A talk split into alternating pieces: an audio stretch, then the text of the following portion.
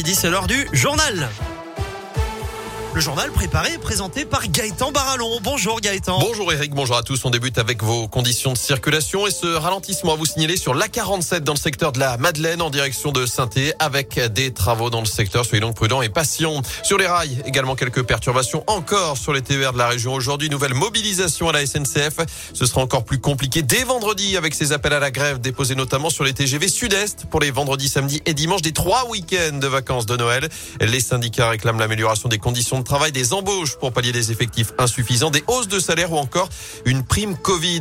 À la une, nouvelle nuit de tension. À deux voitures de police ont encore été incendiées devant le commissariat ce matin, juste avant 5 heures. La scène se répète après des incidents déjà constatés ce week-end. Anthony Perel. Oui, première dégradation dans la nuit de samedi à dimanche. La deuxième donc la nuit dernière avec un premier véhicule de police incendié. Feu qui s'est propagé à une voiture banalisée stationnée à proximité. La préfète de la Loire s'est rendue sur place dans la matinée pour apporter son soutien aux policiers. Dans un communiqué, elle condamne, je cite, avec la plus grande fermeté ces actes inacceptables de dégradation.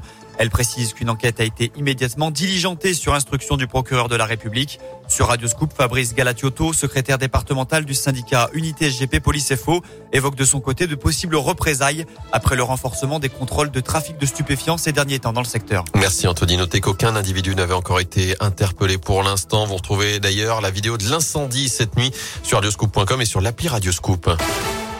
Dans l'actu également, 48 heures sans animateur avec cette grève des agents du périscolaire, mouvement national pour dénoncer les conditions de travail. Ça perturbe par endroits les cantines notamment et l'accueil périscolaire. Vous retrouvez plus d'infos sur radioscoop.com. La grève se poursuivra demain avec un rassemblement prévu à 15 heures à saint À retenir aussi la France pourra vacciner tout le monde. C'est le message de la ministre chargée de l'industrie ce matin. Agnès Pannier-Runacher affirme que la France dispose de suffisamment de doses de vaccins. 27 millions en stock avant les livraisons prévues en janvier. Et pour ceux qui doivent faire leur de rappel. Des dizaines de créneaux sont ouverts désormais au vaccinodrome de saint à nouveau installé depuis samedi à la salle Omnisport de la Plaine Achille.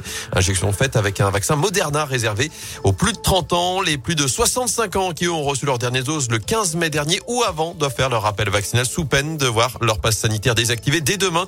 Ils sont 400 000 d'après le porte-parole du gouvernement Gabriel Attal. C'est aussi ce mercredi que débute la vaccination des enfants de 5 à 11 ans à risque.